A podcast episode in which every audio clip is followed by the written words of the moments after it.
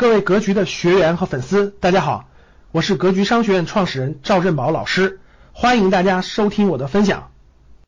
下跌是一个必然的过程，隐形的缓慢的过程，就是表面上这个房价没动，其实它已经跌了，就跟现在燕郊一样，你去北京郊区你去看，其实已经跌了很多了，百分之五十了，但是你去银行，你你发现它的估值还在那，就是一个隐形缓慢的过程，这就意味着将是一个漫长的过程。这个漫长的过程是多久？我可以告诉你，是做好二十年的准备吧。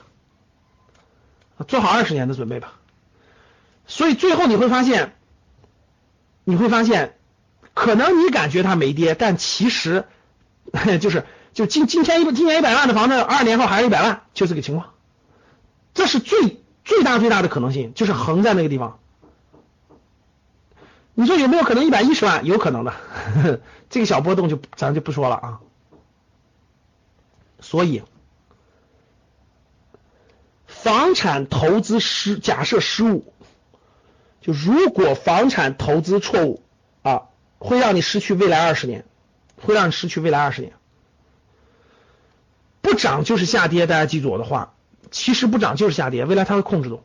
一百万的房子二十年后值一百万，你说水是多少？你自己说吧。所以，中国货币超发的时代正式结束了。我再认真说一次啊。中国货币超发的时代，我认为正式结束了。如果还超发，就突然老师又放水了，而且放的特别牛，几万个亿啊，就四万个亿啊，四万个亿又出来了。QE 中国的版 QE 四万亿放水，知道怎么做了吗？知道将会做什么？知道怎么做吗？明白怎么做吗？如果再发生超发，这种概率就小于百分之一啊，这种概率小于百分之一。如果货币再超发一次，我告诉你一个方法，除了留下住的房子，把其他所有资产全卖掉，所有资产全卖掉，所有资产啊，就是就是除了住的房子啊，除了住的房子，把除了住的房子不要动啊，把其他所有房子全部卖掉，把其他所有资产全部卖掉，股票、债券所有的东西全部卖掉。全部卖掉，握好现金，等着，等，等着大崩盘之后抄底，你就变成大富翁了，那就只有这个办法了，别的办法都没用了，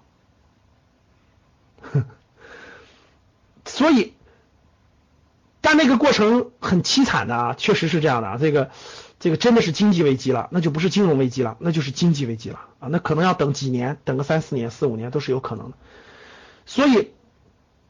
货币超发的时代可以说是正式结束了。与此同时，与此相应，我们的财富创造模式也将发生翻天覆地的变化。过去的财富很简单，敢买房子就能赚钱，对吧？闭着眼睛敢买房子就行了，不用动脑子，敢买就能赚钱，基本就是靠这赚钱的，靠着这个呃大宗商品的涨价，靠着房产的涨价，普通人的财富模式，就普通人的财富模式，过去就这个模式。现在可以明确告诉各位，真的发生变化了啊！这个变化发生的非常重大，这个变化是影响未来二十年，各位影响未来二十年啊！所以如果你不明白未来的财富模式在什么地方，你终将失去未来二十年财富增长的机会，你终将失去未来二十年财富增长的机会。好。郁亮，万科的年会刚刚说了啊，郁亮谈公司定位，十年之后万科不再是地产公司。其实现在的地产公司都很紧张，都在找新方向，要不然谁又救了那个乐视的贾跃亭了？各位，谁又救了贾跃亭了？告诉我，融创的那个融创的那个孙宏斌坑了一百六十个亿，现在谁又救他了？谁又救那个乐视的贾跃亭了？你发现没？还是地产大亨。不是融创就是恒大，因为只有他们现在手里有钱，但是他他们还必须把这个钱花出去，你知道为什么吗？你看各位，房地产大亨比我们聪明多了，李嘉诚就不用说了，多聪明啊，早就开始转移那个那啥变化这个资产配置了，对吧？其实我问大家，你以为孙宏斌傻吗？你认为许家印不比你聪明吗？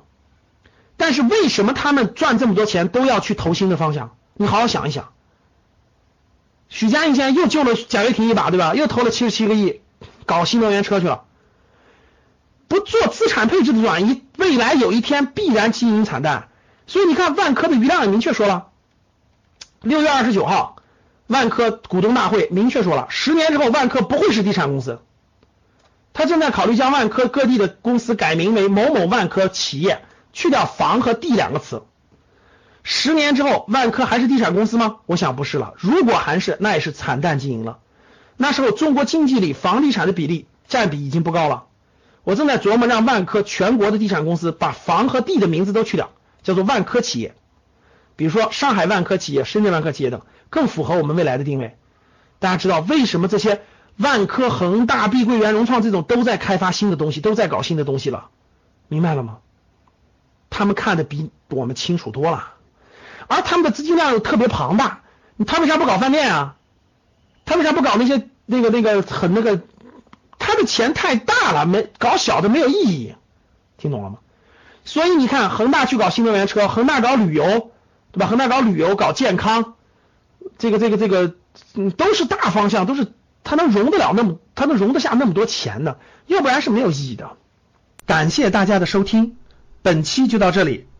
想互动交流学习。请加微信二八幺四七八三幺三二二八幺四七八三幺三二，欢迎订阅收藏，咱们下期再见。